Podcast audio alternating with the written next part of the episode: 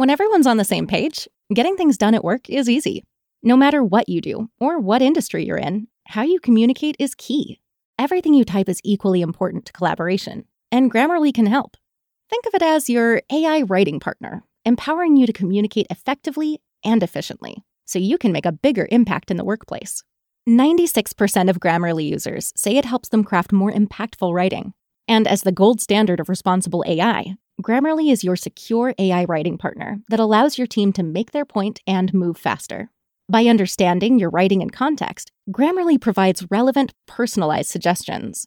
And with tone suggestions, you can navigate even the most difficult work conversations. You can also save time from spending hours editing drafts to just seconds with one click. Sign up and download Grammarly for free at grammarly.com slash podcast. That's G-R-A-M-M-A-R-L-Y dot com slash podcast. Easier said, done. Ende mit Schrecken wird präsentiert von podriders.de, das Podcast-Netzwerk.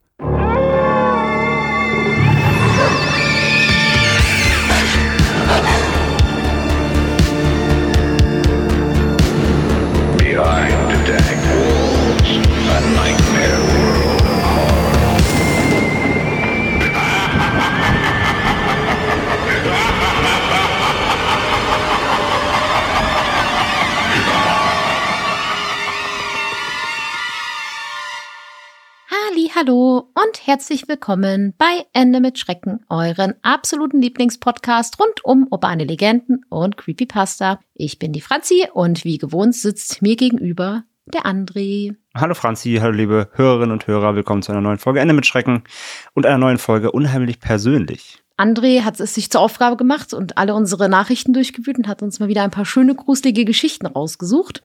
Wieder sehr alte E-Mails beantwortet. Der Startfloskel, es tut uns sehr leid. Ganz großes Lob an André, weil er kümmert sich nämlich darum. Hm, hm, Er ist unser Social Media und E-Mail-Beauftragter. das ist korrekt. Und du bist die Beauftragte der guten Laune. Oh je.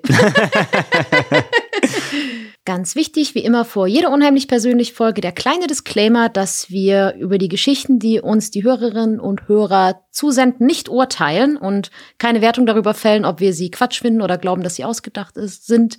Wir vertrauen unserer Hörerschaft da, dass uns nur wahre Fälle zugesandt werden. Wie immer.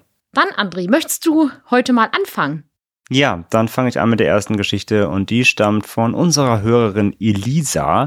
Die haben wir genannt nächtliche Schritte. Ich habe neulich mal wieder bei meiner Mutter geschlafen. Wir waren circa 23 Uhr im Bett und Mama ist recht schnell eingeschlafen. Ich habe noch mit einem Kopfhörer im Ohr ein beruhigendes Let's Play geguckt, bei dem ich immer etwas müde werde. Dann habe ich plötzlich ein Klacken gehört, als würde eine Tür geöffnet. In der Wohnung meiner Mutter knackt und surrt es hin und wieder mal. Das Haus ist recht alt. Aber das war so laut. Ich war verunsichert und habe das Licht angemacht, wodurch meine Mutter wach wurde. Um sie nicht zu beunruhigen, bin ich, ohne etwas zu sagen, aufs Klo gegangen und alles war in Ordnung. Ich bin also wieder ins Bett und habe wieder meinen Kopfhörer reingemacht. Dann hörte ich Schritte und riss den Kopfhörer raus und habe zum offenen Fenster geguckt, weil ich dachte, es käme von draußen. Und Mama fragte mich, ob ich das auch gehört hätte. Ich meinte, dass das sicher draußen war, aber sie sagte, das klang, als sei es in der Wohnung gewesen. Damit hat sie mir mega Schiss gemacht und ich musste nochmal die ganze Wohnung ablaufen. Natürlich war niemand da, aber das hat mich zur gleichen Zeit beruhigt und verängstigt. Ich bin wieder ins Bett und Mama ist sofort eingeschlafen. Ich aber konnte diese Nacht sehr schlecht schlafen und habe ständig zur offenen Zimmertür gestarrt. Ich bin auch immer wieder aufgewacht. Ich war total sensibilisiert auf das Kühlschranksurren und das Knacken des Laminats. Aber das laute Klacken, das war nichts von beidem. Ich habe mir eingeredet, dass die Schritte aus dem Treppenhaus kamen, aber so spät ist da eigentlich keiner mehr unterwegs. Meine Uroma ist vor einigen Jahren in diesem Haus gestorben und Mamas Wohnung war früher die meiner Großeltern. Ich habe mich damit beruhigt, mir einzureden, dass, wenn die Schritte echt in der Wohnung waren, es meine Uroma war, die vielleicht meine Großeltern besuchen wollte. Alles andere hat mir schlichtweg zu viel Angst gemacht. Das kann ich sehr, sehr gut verstehen. Ich finde, es gibt nichts Schlimmeres, als wenn man das Gefühl hat, dass in den so sicheren vier Wänden irgendjemand Fremdes ist. Mhm, absolut, ja. Ich meine, wir hatten ja unsere zweite Folge, dritte Folge, der Frau im Schrank. Ja, stimmt. Ne? Und aber hier geht's natürlich eher wieder so ein bisschen die über, übernatürlichere Richtung. Aber ja, ich meine, gut, sie schreibt ja auch schon selbst, ne? Also die Wohnung klack, klackt wohl eh generell viel. Kühlschranksohren, Laminat, alles bisschen alt. Hatten wir schon öfters, ne? Alte Häuser machen halt Geräusche, Holz verzieht sich, Leitungen knacken. Ich meine, wir kennen es von uns hier zu Hause danke Heizungsrohre. Ähm, also Geräusche in der Wohnung sind ja jetzt nichts Ungewöhnliches, aber ja, wenn sie quasi die Geräuschquellen ja ausschließen konnte als die, die sie kennt, die vertraut sind, wie dieser Kühlschrank oder das Laminat, ne, wenn sowas wiederkehrend ist, dann kennst du ja irgendwann, wie die Geräusche klingen. Und wenn das halt was anderes war, was nicht so klang wie diese beiden Quellen, dann wirst du klar hellhörig und dass sie dann auch nicht mehr richtig schlafen konnte, war auch, ist auch super so, ihre Mutter direkt so Knecke knackt äh, und, und, und sie durfte dann die Nacht durch, sich durchängstigen. Könnte aber auch meine Mama sein. Ich glaube, wenn bei uns sowas mal sein würde, sie würde auch sofort einschlafen und ich könnte, glaube ich, auch nicht pennen. Ja, und du sitzt dann, guckst über. und starrst zur äh, Türe und ja. fragst dich, was ist denn hier los? Ja, von daher schwierig halt zu sagen. Ne? Also ich finde es aber auch hier wieder, das hatten wir auch schon jetzt öfter gehabt, dass sie sich dann einen beruhigenden Gedanken gemacht hat, dass sie sich gesagt hat, wenn da irgendwas ist, ist es vielleicht meine Uroma, die in diesem Haus ja auch äh, gestorben ist, eben wie sie sagt. Vielleicht äh, ein Besuch aus dem Jenseits, wenn sie daran glaubt, so, ähm, um sich das irgendwie zu erklären, sich zu beruhigen. Das hilft ja meistens, wenn man sich das dann irgendwie versucht, zumindest äh, rational zu, zu erklären, oder naja, rational in dem Sinne nicht, aber irgendwie zu erklären, dass es beruhigend ist, dass man zumindest keine Angst mehr davon hat. Das ist ja immer die best, beste Möglichkeit, sowas mhm. zu umgehen. Aber äh, ja, spannend auf jeden Fall. Danke für die, für die Geschichte an der Stelle. Ja, vielen, vielen, vielen Dank. Wir hoffen, du konntest natürlich auch wieder äh, besser schlafen und ohne Klacken und Schritte und Ruhestörung bei Nacht. Kommen wir zur nächsten Geschichte und die hat uns unsere Hörerin Joyce eingesendet und wir haben sie die Aura genannt. Ich habe circa zwei Jahre lang in einer großen Firma bei uns im Ort nebenberuflich gearbeitet. Sprich, ich war abends oft allein in diesem großen Objekt.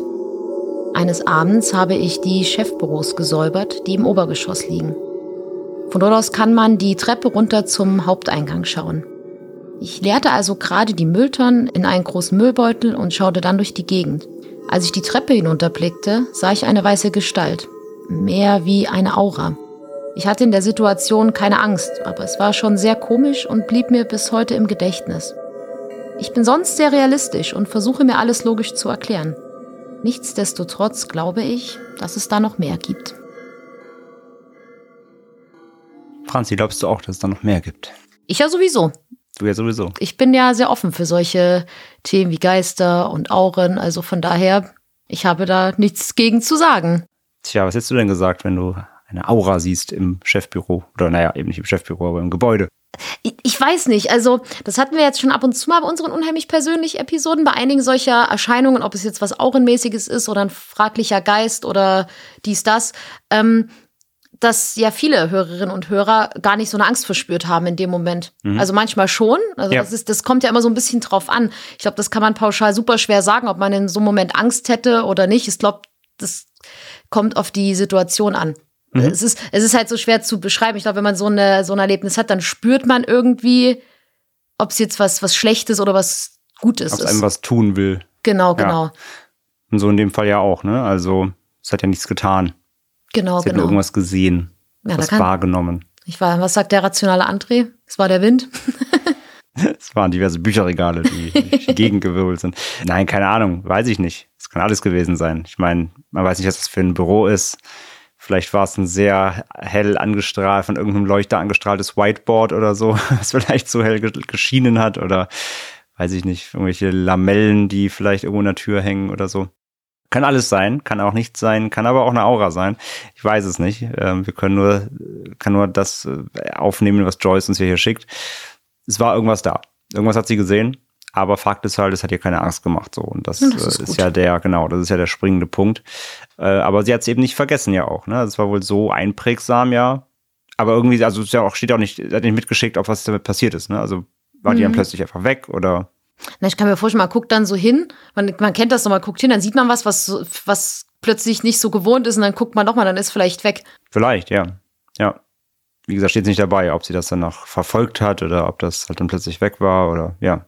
Aber wie gesagt, wenn es letztendlich nichts passiert, und sie hat es aber bis heute auf jeden Fall nicht vergessen. Also wie gesagt, einprägsam war es definitiv scheinbar. Ja, vielen, vielen Dank, Joyce. für deine kurze Geschichte über diese Erscheinung.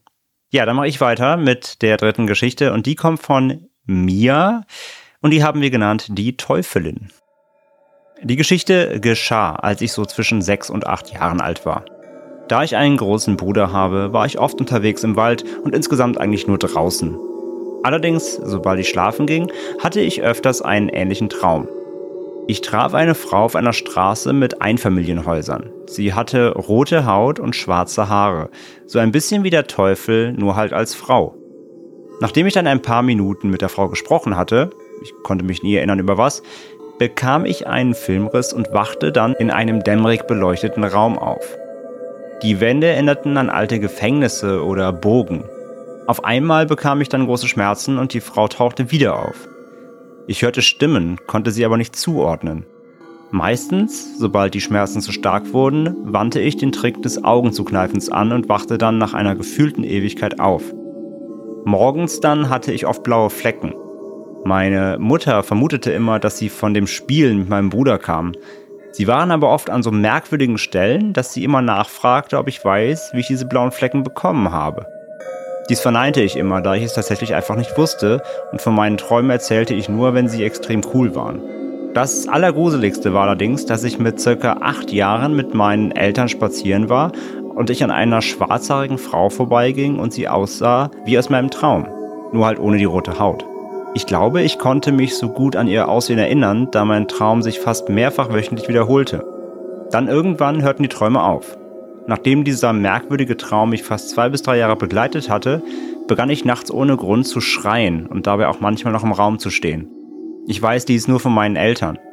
Meine Eltern hörten dies immer und kamen dann in mein Zimmer, machten kurz das Licht an und sprachen mich an. Meistens mussten sie mich zurück ins Bett legen, da ich nicht reagierte, aber sobald das Licht an war, war ich still. Diese Prozedur geschah nicht jede Nacht, aber schon recht oft.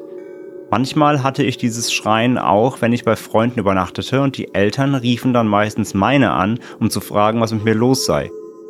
Dieser Zustand hielt bei mir an, bis ich 13 war. Und morgens, sobald ich wach wurde und mir jemand davon erzählte, konnte ich mich nie daran erinnern. Ich weiß nicht, ob das in einem Zusammenhang steht, aber es hat schon einen seltsamen Vibe morgens gesagt zu bekommen, dass man nachts im Zimmer stand und laut geschrien hat.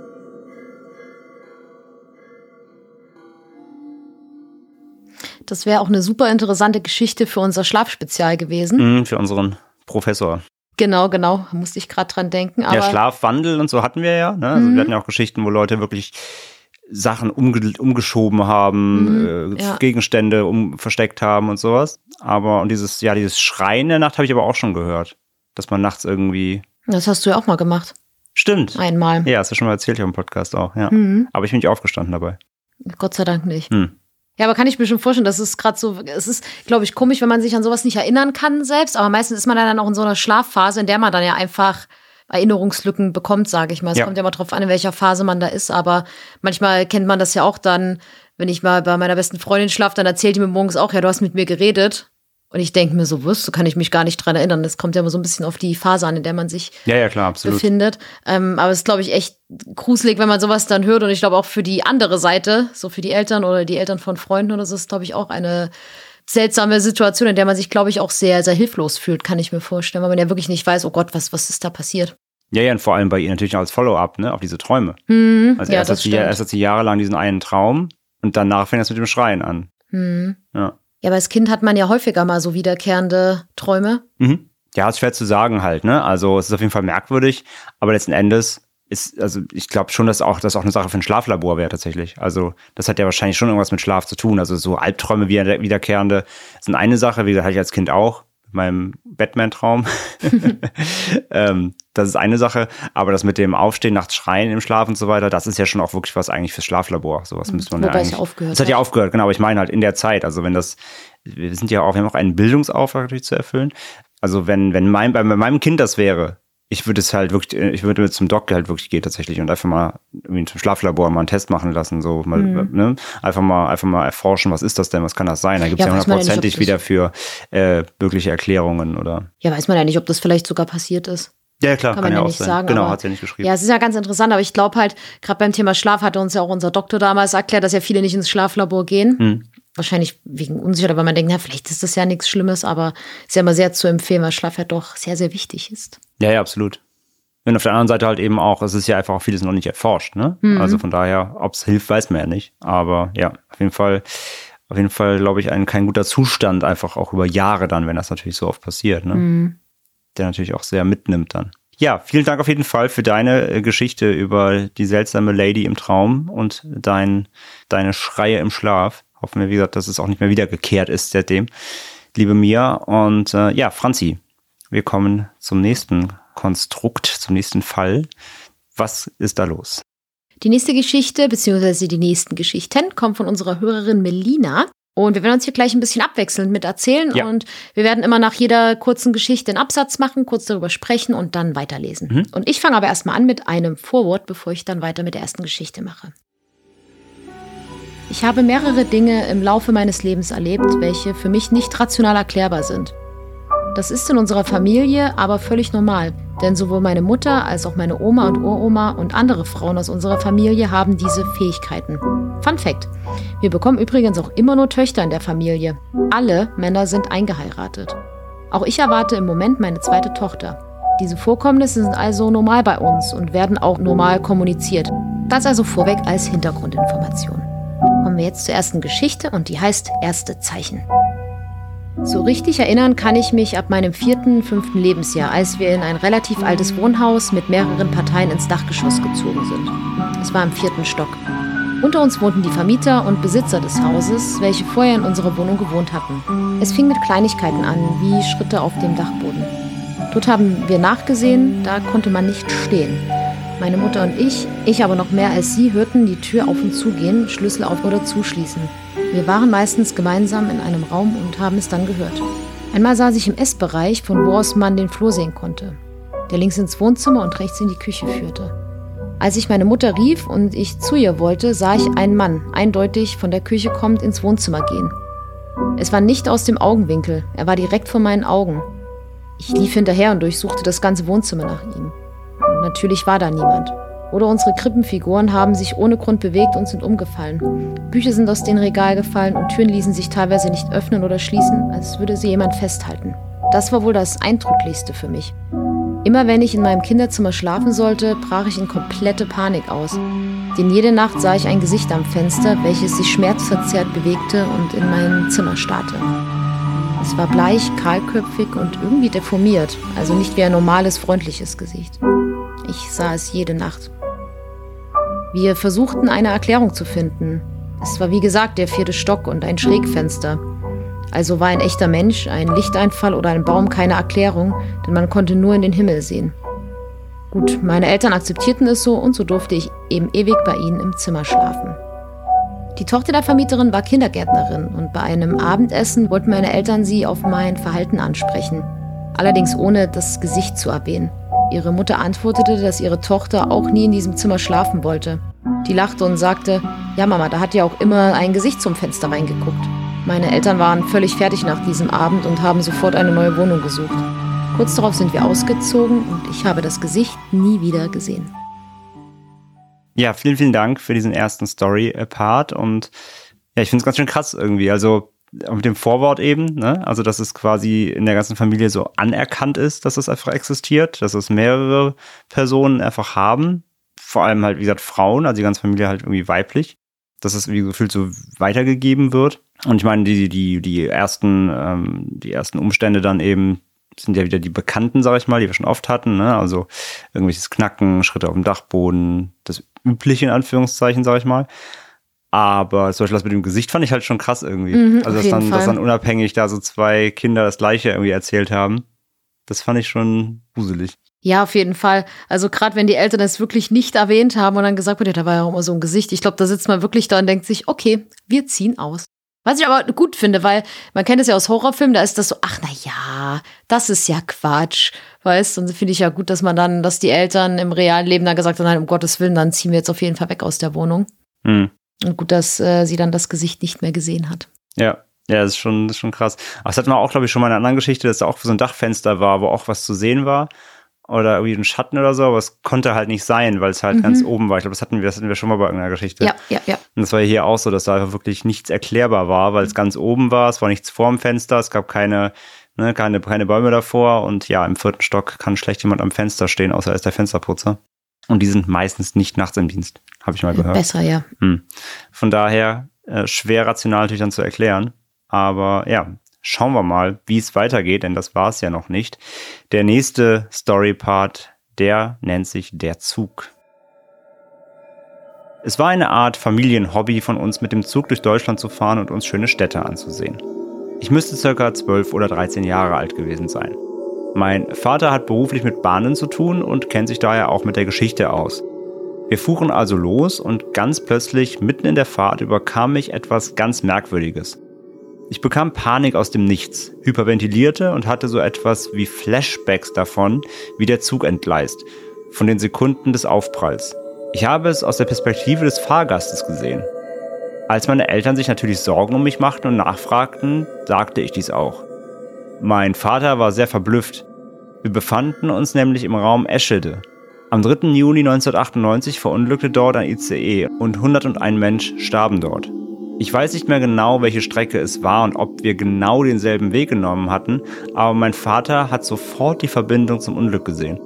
Ich hatte zu diesem Zeitpunkt noch nie zuvor von diesem Unglück gehört und konnte doch so viele Einzelheiten beschreiben. Heute bin ich mir sicher, dass ich in diesem Moment die Sekunden des Unfalls erlebt habe. Das ist gerade ein sehr ulkiger Zufall, weil ich habe neulich erst eine Dokumentation genau über dieses ICE-Unglück geguckt. Ach. Ja, ja.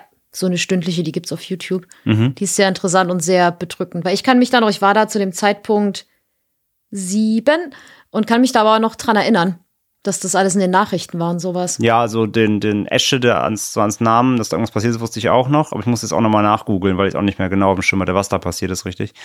Aber ja, auf jeden Fall, ja, krass. Krasses, krasses Unglück damals und ja, mit dem Zusammenhang jetzt hier mit äh, Medina, ja, auch, auch verblüffend natürlich, ne? Also auch hier kann Zufall gewesen sein, aber das ist natürlich dann, dass sie da als, als kleines Kind irgendwie gefühlt sagt, hier ist was passiert und hat davon eben vorher noch nie von gehört. Dass es dann genau in dem Raum war zumindest. Mhm. Ähm, Also auch, also selbst wenn es Zufall ist, auf jeden Fall creepy. Und ich glaube, der hätte ich dann als Vater, wenn der dafür, wenn er natürlich dann bei der Bahn scheinbar arbeitet oder auf jeden Fall irgendwie da involviert ist und das sofort wusste irgendwie und das ist, glaube ich, schon sehr, sehr, sehr gruselig. Mhm, auf jeden Wenn ein Fall. Kind da plötzlich anfängt zu erzählen, ja, hier ist irgendwie was, hier ist ein Unglück passiert und da hier sind Menschen gestorben. Ja, ist ja auch nicht schön als Kind sowas. ja das sowieso, ne? Aber ich sag jetzt halt die, die Verbindung sehend vor allem, ne, Mhm. zu diesem tatsächlich passierten Unglück in dem Raum. Ich glaube, da guckst du schon doof, ja. Ja, kommen wir zur dritten Geschichte und die heißt Der Tote. Ich habe Verwandtschaft in einem kleinen Dorf in Franken mit nur ganz wenigen Einwohnern, wie das eben so ist. Meine Verwandtschaft wohnt dort in einem ewig alten Generationenhaus. Wir haben dort immer sechs Wochen Sommerferien verbracht und ich habe es unheimlich geliebt. Jedenfalls gab es einen Wohn-Ess-Bereich, in dem sich die ganze Familie aufhielt. Einmal saß ich dort beim Essen und habe wie aus dem Nichts gesagt, aber hier war doch mal ein Toter. Ganz unaufgeregt. Alle verneinten das und lachten. Ich würde mir das einbilden. Kinderfantasie halt. Als ich im Bett war, sagte die Uroma des Hauses, dass ich recht hatte. Früher war der Wohn-Ess-Bereich eine Art Scheune oder Werkstatt. Da früher auf dem Dorf eben alles anders war, wurden die Toten auch gut und gerne mal ein bis zwei Tage aufgebahrt, bis der Bestatter kam. Sie würde sich daran erinnern, dass ihr Cousin, als sie jung war, genau dort aufgebahrt wurde, bis er abgeholt wurde.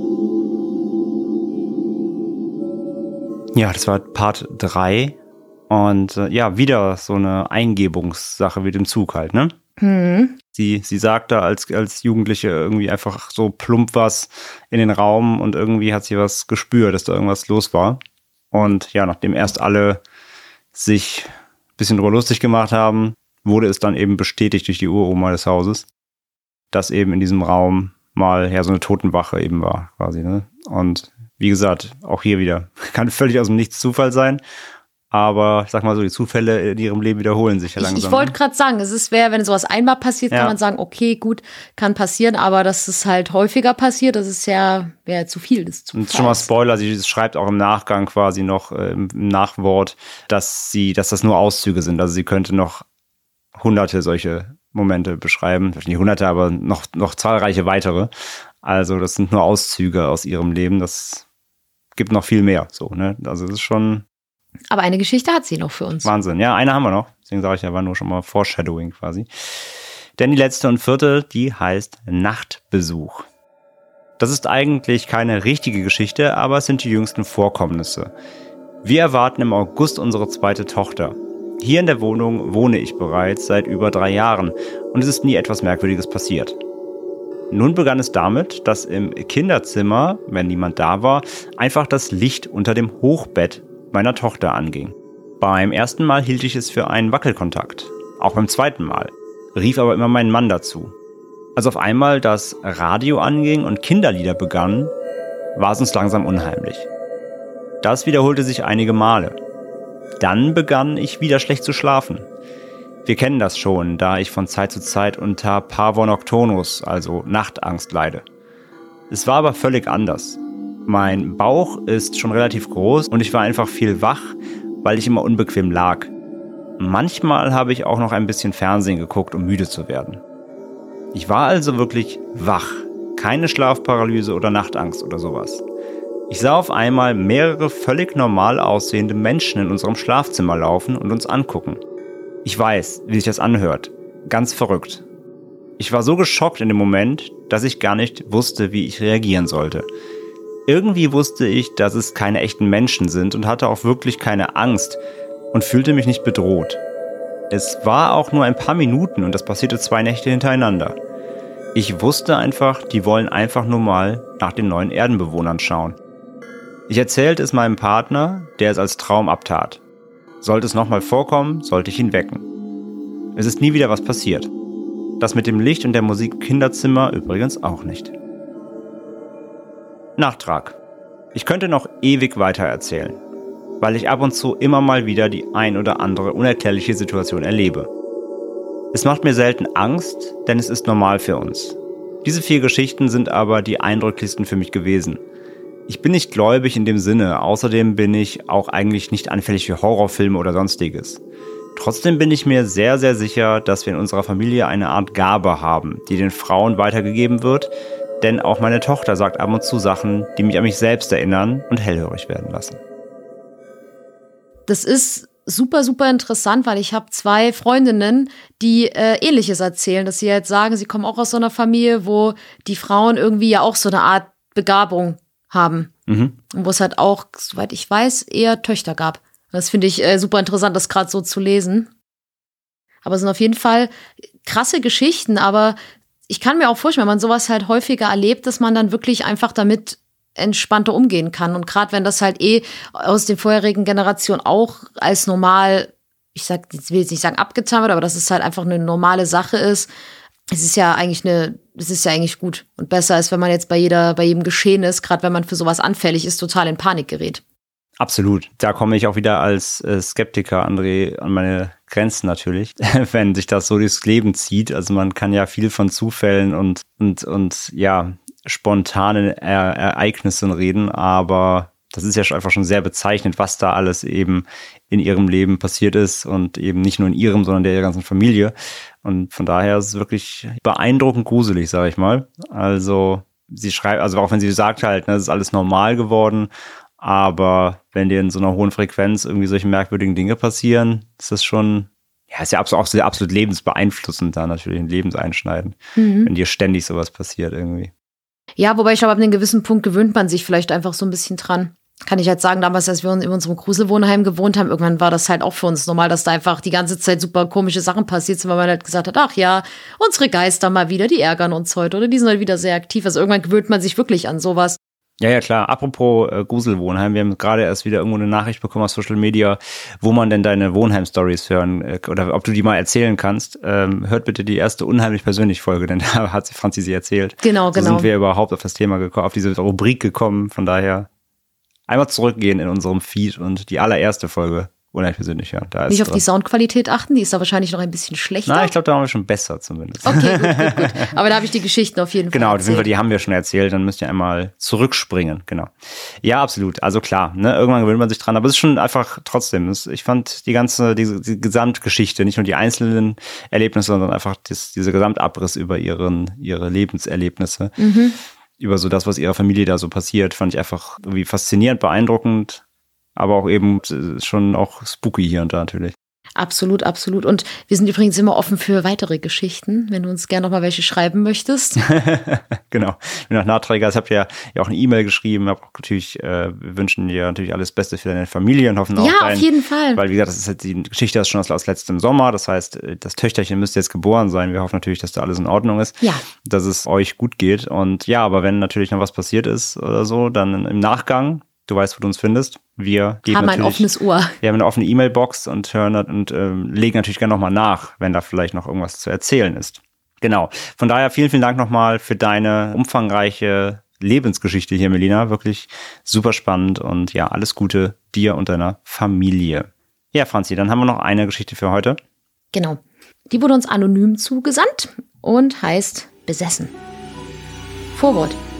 Im Moment passiert mir etwas Seltsames.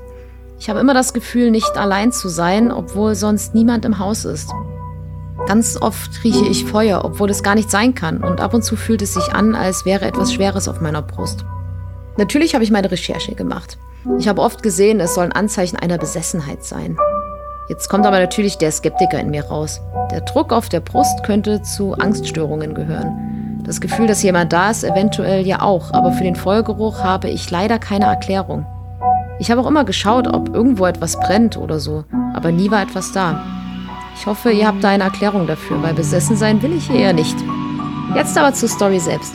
Ich wohne in einem sehr alten Haus, wo im Zweiten Weltkrieg viele Leute Unterschlupf gesucht hatten. Was also heißt, hier sind wahrscheinlich Leute gestorben. Es hat vor etwa sechs Monaten angefangen. Das erste Seltsame war, dass ohne Grund meine Bücher vom Schrank fallen. Das ist nicht nur einmal passiert, sondern wirklich oft. Als Witz kam dann auf, dass es ein Geist ist. Auch meiner Schwester passieren Dinge. Sie hat sich immer beobachtet gefühlt und ein paar Mal einfach Schatten gesehen, obwohl niemand da war. Sie hat es auch nachgestellt, um zu schauen, ob nicht doch jemand da war, aber es war nicht möglich, dass so ein Schatten entstand. An einem Abend hat sie im Fenster eine Figur gesehen, aber als sie genau hinschaute, verschwand sie.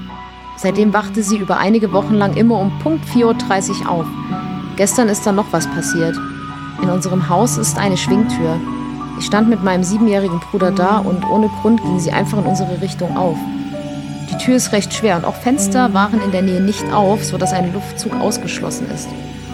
Den Geist haben wir Jeff genannt und ist jetzt bei uns so ein Running Gag. Ich habe meinem Bruder ein bisschen was Erfundenes erzählt, damit er Jeff eher als lustig als gruselig empfindet. Aus Witz werden wir an Halloween ein Ouija-Brett holen und versuchen mit ihm zu sprechen. Mal schauen, vielleicht kommt ja noch eine Story. Franzi schüttelt mit dem Kopf, Da muss ich kurz mal den, den mahnenden Zeigefinger. Mittel- Mittelfinger. Nee, nicht, nee, da Der kommt mal Ma- der mahnende Zeigefinger. Der mahne Mittelfinger ist wieder da. Genau. Also mutig, mutig, dass man das. Ich, ich habe ja, ich würde sowas ja nicht machen, was wir wissen ja unsere Hörerinnen und Hörer, dass ich ja bei sowas nicht unbedingt ein Schisser bin, aber dass ich viel zu viel Respekt vor sowas Finger habe. weg heißt deine Devise. Genau, Und Finger auch hier, die Story ist von letztem Sommer. Also wir hoffen, dass alles Wir gut gegangen hoffen, ist. dass das letzte Halloween bei dir friedlich verlaufen ist und du den Quatsch nicht gemacht hast. und wenn, wollen wir wissen, ob was Und passiert wenn, ist. wenn wollen wir die Story wissen. Ge- Genau. Nein, aber ne, es ist natürlich auch wieder eine, glaubt man dran oder nicht Geschichte, aber wir sagen ja auch immer, spiel nicht mit dem Feuer, wo du schon eh schon Feuergeruch in der Bude hast. Man, äh, spielt, man spielt nicht mit sowas. Also nicht zum Spaß solche Ouija-Geschichten machen einfach. Lasst es einfach sein. Auch hier sind ja auch wieder, so sag ich mal, so klassische Symptome. Ne? Geräusche, man sieht irgendwelche Schemen, diese Schwingtür fliegt ohne ersichtlichen Grund irgendwie auf. Alles merkwürdig Mhm. kann alles sein. Sie sagt ja, er hat ja schon auch genug ausgeschlossen. Aber ich bin ja auch schon Fan davon, äh, konnte ich sehr äh, relaten, konnte ich sehr, äh, habe ich mich sehr angesprochen gefühlt, dass ja auch hier die anonyme Einsendung von einem oder einer Skeptikerin oder einem Skeptiker kommt. Mhm. Also es wurde ja auch versucht, rational alles zu erklären, ja. Fenster waren zu bei der Schwingtür, kein Wind, dies, das, ja. Also es wurden ja wirklich Dinge, oder sie haben ja versucht, auch diesen Schatten nachzustellen, haben es aber nicht hinbekommen. Also Hut ab vor dieser wissenschaftlichen Analyse des ganzen Themas. Mhm. Das hat mich nachhaltig beeindruckt.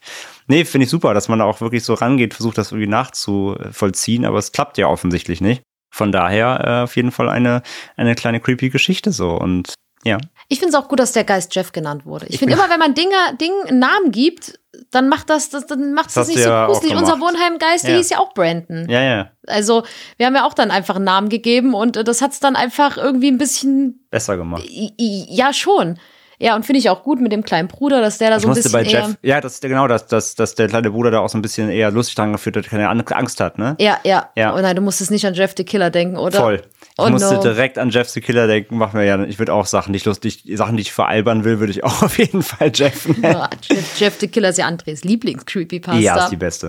Die bestgeschriebene. Die Ly ein lyrisches Meisterwerk. quasi ein Goethe. Ja. Von daher fand ich super, dass der, dass der Geist Jeff genannt wird. Ich hoffe, er ist damit, äh, ich hoffe, er fühlt sich nicht beleidigt. Ich hoffe, er kennt die Creepypasta nicht. Sonst wird er vielleicht noch ein bisschen sauer. Nee, aber ey, wie gesagt, spannende Geschichte. Ähm, und wenn du einen Nachtrag hast, gerne her damit. Wie gesagt, wir hoffen, dass du keinen Quatsch gemacht hast da an Halloween 2021. Und aber ja, wenn es noch Neuigkeiten zu Jeff gibt, lass uns das doch gerne wissen. Ja, auf jeden Fall. Und damit sind wir auch schon am Ende für heute. Das waren wieder spannende Einsendungen von euch. Wir arbeiten uns weiter nach vorne. Wir sagen es immer wieder, es kommt alles noch dran. Ihr schreibt uns immer wieder mal, habt ihr die Geschichte erhalten, dies, das, gar kein Problem, könnt ihr immer nachfragen, aber in der Regel alles, was ihr uns schickt an die bekannte Adresse post.endemitschrecken.de oder bei uns auf Instagram oder so, kommt alles an, wird alles gespeichert, wird alles bei uns abgelegt und wartet auf die Veröffentlichung, aber eben es ist verdammt viel. Aber deswegen Geduld, Geduld, Geduld. Ihr merkt, es kommt wirklich alles nach und nach dran. Wenn ihr noch Geschichten habt für uns, schickt sie uns auf den bekannten Wegen. Es würde uns sehr freuen. Wenn ihr irgendwas erzählen möchtet, wenn ihr irgendwas loswerden wollt, wenn ihr mal solche Dinge erlebt habt, die ihr heute hier gehört habt und seien sie noch so merkwürdig oder wenn sie euch für euch auch gar nicht, ja, wenn sie nur so, so, so banal klingen, schickt sie uns. Wir möchten alle eure Geschichten hören. Wenn euch mal irgendwas passiert ist, was euch irgendwie komisch vorgekommen ist. Daran sind wir interessiert, daran sind unsere Hörerinnen und Hörer interessiert. Und dann äh, nehmen wir die gerne hier mit auf. In dem Sinne danken wir wie immer fürs Zuhören und für eure Ohren. Und äh, ja, wünschen euch eine gute Zeit, bleibt gesund. Wir sagen lieber ein Ende mit Schrecken als Schrecken ohne Ende. Und dann hören wir uns in der nächsten Folge wieder. Tschüss. Macht's gut.